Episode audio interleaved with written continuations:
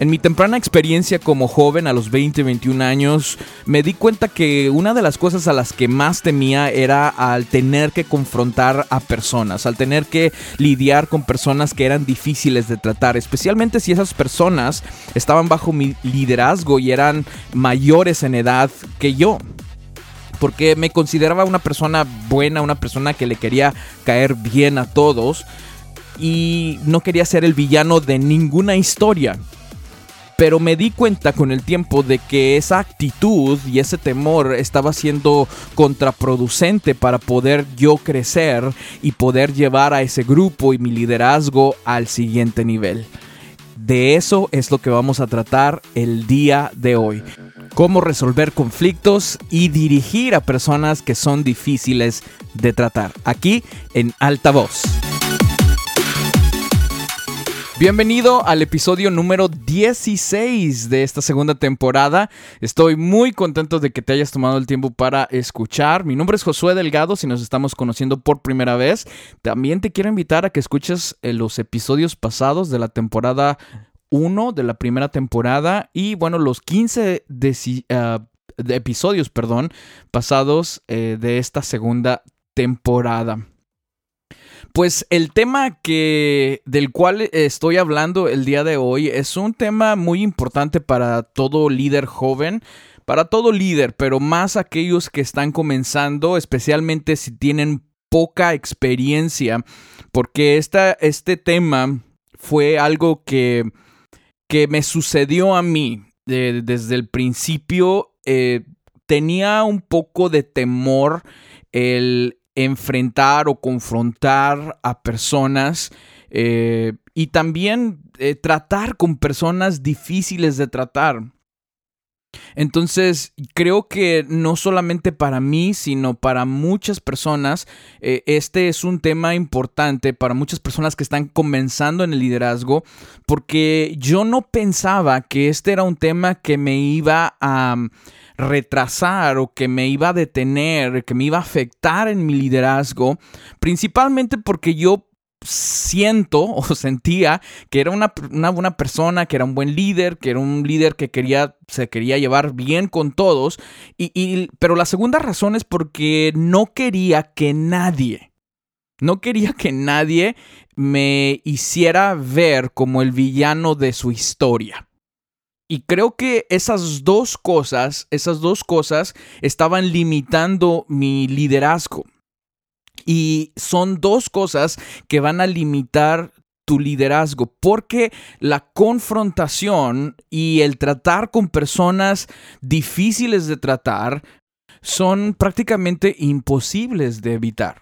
Son imposibles de evitar. No es que tú lo quieras eh, que lo quieras crear o que lo quieras comenzar, sino que muchas veces sucede y tienes que tratar con, con, estas personas. Creo que hace dos episodios hablamos de algunas personas tóxicas que llegan a nuestras organizaciones o equipos y es importante saber quiénes son esas personas.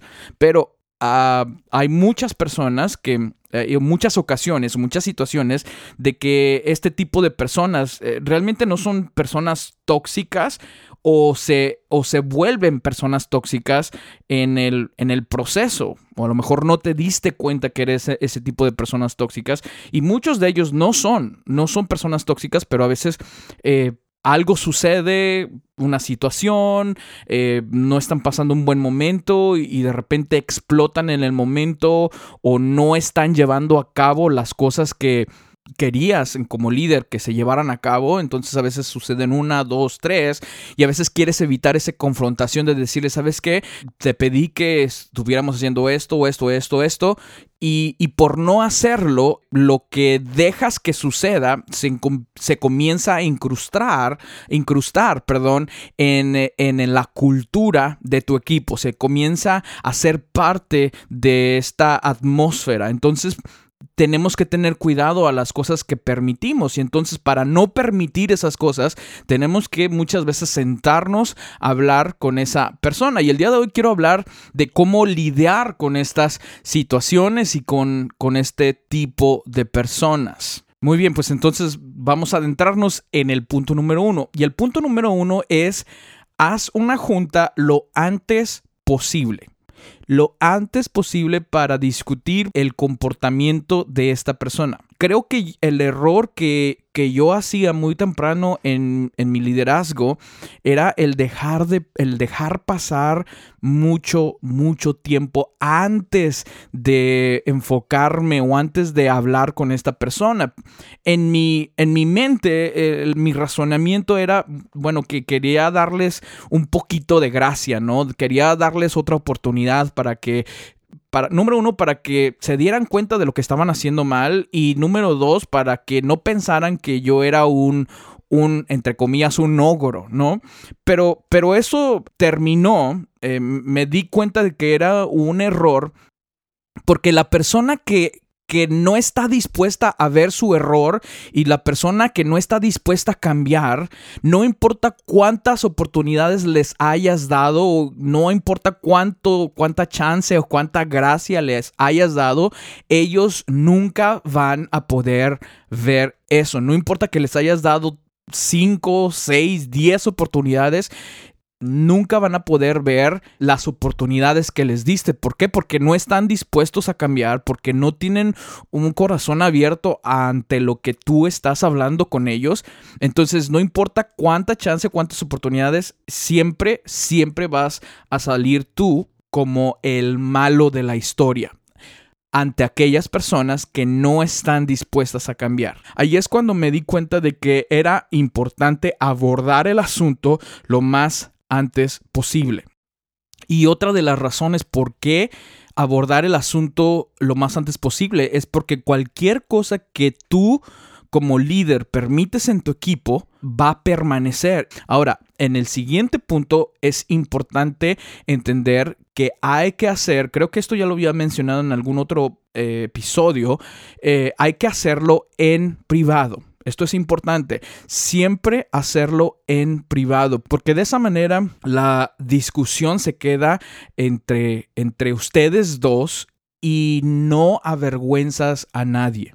El tercer punto en, este, o el tercer, el segundo inciso, inciso B, si bien lo podemos decir así, en este primer punto de, abordar el asunto lo más antes posible, es eh, nunca llegues a esa junta enojado.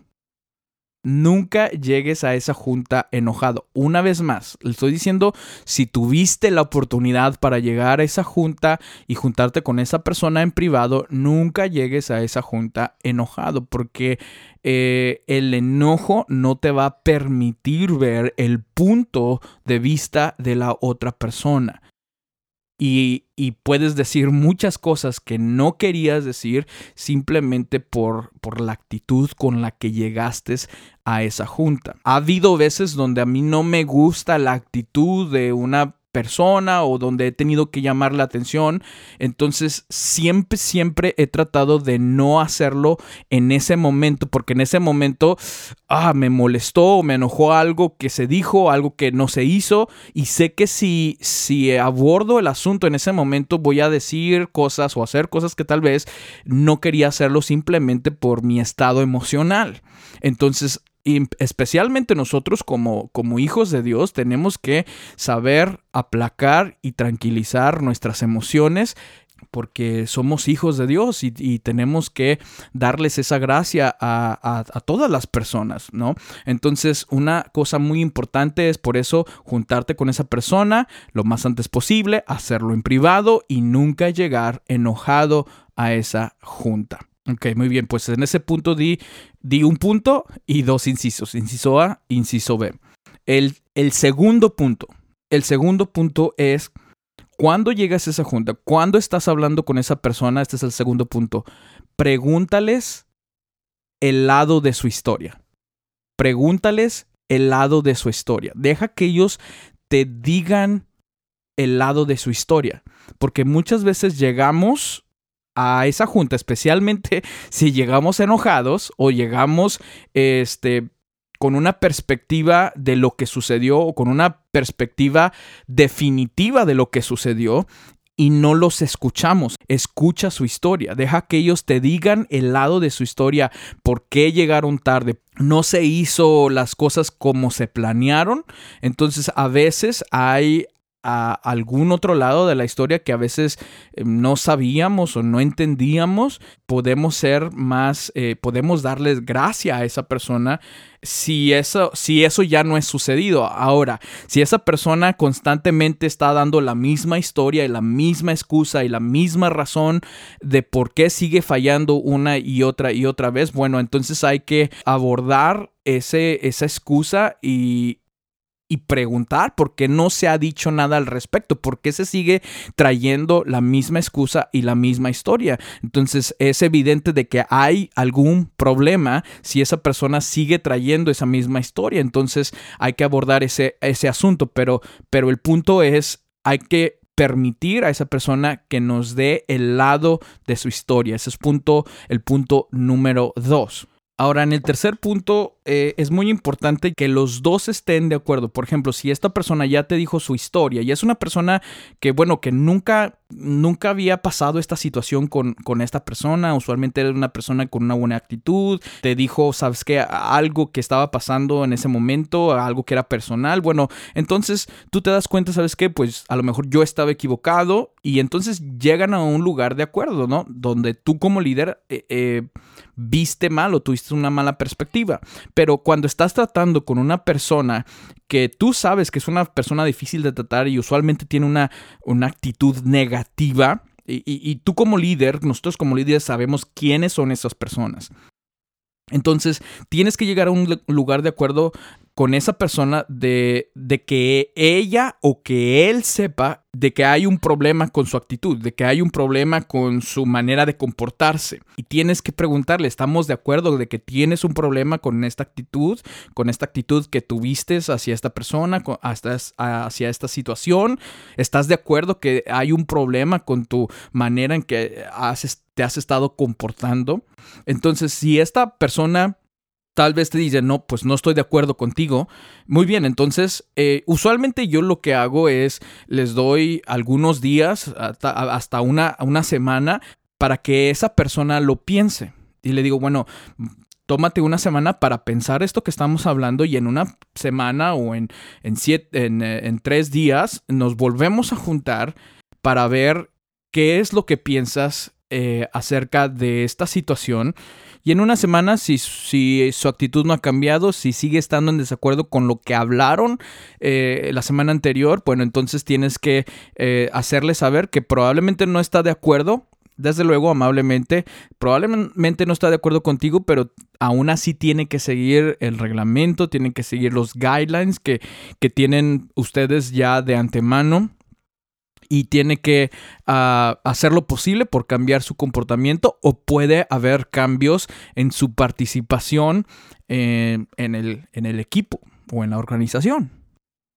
Ahora, en el quinto punto, hay algo importante que tienes que hacer al final de esa junta que tienes con, esta persona sobre esa situación o comportamiento o actitud. Eh, es que déjale saber el valor que ella o él tienen como persona para todo el equipo, para toda la organización, que los aprecias como persona y que tienen un valor importante, pero no estás de acuerdo en la actitud o no estás de acuerdo en el comportamiento. Entonces eso es importante, de saber, de dejarle saber a esa persona que el valor que él y que ella tiene como persona es importante para ti y, eso tiene que ser genuino. Y número dos es eh, déjale saber que, estás dispuesto a ayudarle en lo que, en lo que sea posible para ayudarle a, cambiar esa actitud, ese comportamiento. Y tiene que ser genuino, de saber que no es, el problema no es contra, contra la persona, sino es contra la actitud o el comportamiento. Ahora, hay ocasiones, la mayor parte de veces cuando, es, cuando esta persona, después de estas dos juntas que tuviste, ya no puede, no, él no está de acuerdo contigo como líder, la mayor parte de las veces esa persona va a decidir salir del equipo, especialmente si es un equipo ministerial, especialmente si es un equipo de voluntarios, esa persona muchas veces decide, la mayor parte de las veces decide salir porque ya no está de acuerdo contigo, no puede ver eh, el problema o la situación desde otra perspectiva. Entonces se va a ir. Entonces en ocasiones, en ocasiones, eh, tú vas a tener que ser el que lo deje o la deje ir. Ah, para mí, en mi experiencia de estos años que he tenido, nunca ha habido una situación donde yo tengo que dejar a una persona salir del equipo permanentemente. Hasta ahorita no ha habido una situación. Lo que yo hago es eh, a esa persona la dejo ir temporalmente. O sea, le digo, ¿sabes qué? Por estos tres meses me gustaría que, que, que, dejes de participar del equipo, que pienses estas cosas que sucedieron y que, y que si en tres meses estás lista para regresar y, o estás listo para regresar y quieres eh, cambiar, has cambiado tu actitud y tienes una perspectiva diferente de la situación y, y de tu participación en el equipo o la organización, bueno, estamos eh, con los brazos abiertos para, para que regreses. Eh, en la mayor parte de las veces, en la mayor parte de las veces, esa persona decide, al final de tres meses, decide ya no regresar. Esa persona usualmente decide ya no regresar. Sí he tenido varios, eh, varios situaciones donde esta persona dice, hey, quiero regresar, estoy listo y y en la mayor parte de las veces cuando esa persona decide regresar viene con una actitud diferente, viene eh, con un comportamiento diferente y eso es bueno. Ese es un gane para, para el equipo, para la organización, para todos, para él y para ti. Entonces, pero en la mayor parte de las veces cuando yo he dado, por ejemplo, tómate tres meses, descansa tres meses sin participar, esa persona la mayor parte de las veces decide no regresar sí he visto que hay, hay veces que, líderes necesitan dejar ir a una persona permanentemente. Dejar ir a, esa persona permanentemente. Y, muchas veces eh, eso es la mejor decisión para ti, para el equipo, para la organización y para él también. Entonces tienes que saber cuándo es que se tiene que manejar esa situación. Ahora, es importante recordar que, tú como líder, una de tus responsabilidades como líder es hacer las decisiones difíciles. ¿ok? Entonces no podemos sacarle la vuelta a las decisiones difíciles. El equipo, la organización está contando con nosotros de que seremos los mejores líderes para la organización o para el equipo. Bueno, y sin más, hemos llegado al final de este episodio. Espero que este tema te haya ayudado, eh, te haya bendecido. Y si te bendijo, si te ayudó, compártelo con alguien más para que también ellos sean edificados. Gracias por escuchar. Sin más, te dejo. Nos vemos la siguiente semana. Dios te bendiga. Bye bye.